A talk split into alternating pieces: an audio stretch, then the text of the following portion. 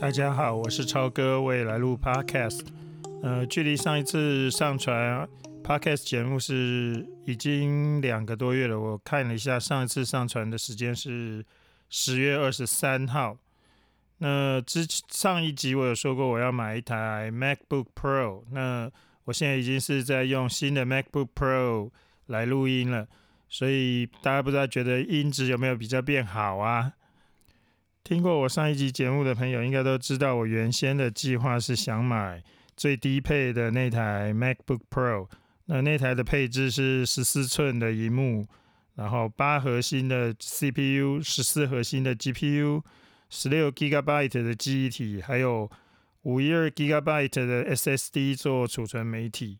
那其实我对 CPU 的，就是我对 CPU 的性能，我觉得大概都超出我的需求。所以我真正想看的不是 CPU 的规格。那但是十六 Gigabyte 的 RAM 跟五一二 Gigabyte 的储存媒体，对我来讲好像有点少。你也知道，Apple 的东西现在是没有办法外加的，就是你没有办法自己再去更新升级，所以变成你一开始就打算要，就是你一开始就要打算好你未来的用途。那以我来说，我上一台的电脑是二零一四年的 iMac，所以你可以算算看，二零一四到二零二一年底，大概整整就七年，所以。对我来讲，这时间拉那么长的话，你就是你现在觉得，也许觉得十六 Gigabyte 跟五一二 Gigabyte 是可以用的，可是未来几年你就不知道了，因为就是那么长的时间，超过五年以上的时间，我是让我持有的每一台 Mac 电脑大概都是超过五年以上。那所以我一直在想，说我需不需要把记忆体。加到三十二个 Gigabyte，然后储存媒体要增加到一 TB，从长远来看会是比较好的方法。但是我直接呃，就是我加了那个选项以后，一看，呃，从最就是以最低配版的话，我如果要把记忆体加到三十二 Gigabyte，要加上一万两千元台币。那如果要再把五一二 Gigabyte 的储存媒体 SSD 升级到一 TB 的话，要另外加上六千，所以这个价钱就跑到七万七千九百块钱。既然十四寸的最入门版本加上记忆体跟储存媒体的升级就已经快要来到八万块钱的价位，那时你也没有什么必要排斥排斥去看看十六寸的机种。当然，十六寸机种没有这个最低的 CPU 配置。那它最低最低的配置是十核心 G CPU，十六核心的 GPU，然后记忆体跟储存媒体一样是十六 Gigabyte 跟二五一二 Gigabyte，这个还是一样不合我的。哎，这个价钱是七万四千九，比我刚刚那个加出来的还事实上还少了三千块。但是你不能这样算，因为那个是加了记忆体跟那个储存媒体嘛，所以如果从十六寸的最低配版本来升级，就是把记忆体加到三十二，还有把储存媒体加到一 TB 的话，就是另外再加上一万八，那它就来到九万两千九百块钱。结果这样加一加又突破了九万块钱。Apple 就再一次的突破我的心理障碍了，因为九万块跟十万块好像也没差那么多了，那就直接看看 M1 Max 会有什么好料吧。那事实上，我看我后来买到的这台是售价十万零四千九百块钱的 M1 Max，那它的配置是十核心的 CPU，三十二核心的 GPU。三十二 Gigabyte 的记忆体，还有五一二 Gigabyte 的储存媒体 SSD。不得不说，苹果产品在定价策略上面是很强的，连我这种 q u a s i a 都可以从五万九千九百块钱的机种一直看看看，他最后居然下手买到的是十万零四千九百块钱的电脑。这台十六寸的 MacBook Pro 是我买过最贵的电脑。那目前用起来很满意。如果你想要看那些测试啊，什么实际数据的话，其实上你去上 YouTube 上面有一大堆中文、英文随你挑。如果你想看那些性能测试之类的东西，就自己麻烦大家劳驾自己上网找一找，我这里就不提供了。这一次苹果这个十四寸跟十六寸的 MacBook Pro，其实你仔细看规格表跟售价的话，你会发现。其实两个两个机种都可以，几乎都可以设定到完全一模一样的 configuration。那当然，十四寸有一个最低阶的 CPU 选项是十六寸没有的。除此之外，你可以把整个弄成一模一样的规格配备。那十四寸跟十六寸在相同配规格配备状态下，它就是只有差六千块钱，那就是壳比较大嘛。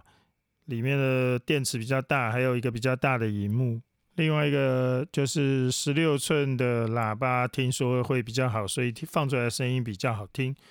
我自己这台我听的是很爽，但是我没有拿十四寸，我也手上也没有十四寸可以做比较。不过 YouTube 上那些科技频道都这么说，我们从物理现象来看也是会如此，所以没有必要怀疑这件事情。所以你对这一次新出的 MacBook Pro 有兴趣的话，其实你考两点。就变成是，我个人觉得是你要先考虑的是，我到底要十四寸还是十六寸？那十四寸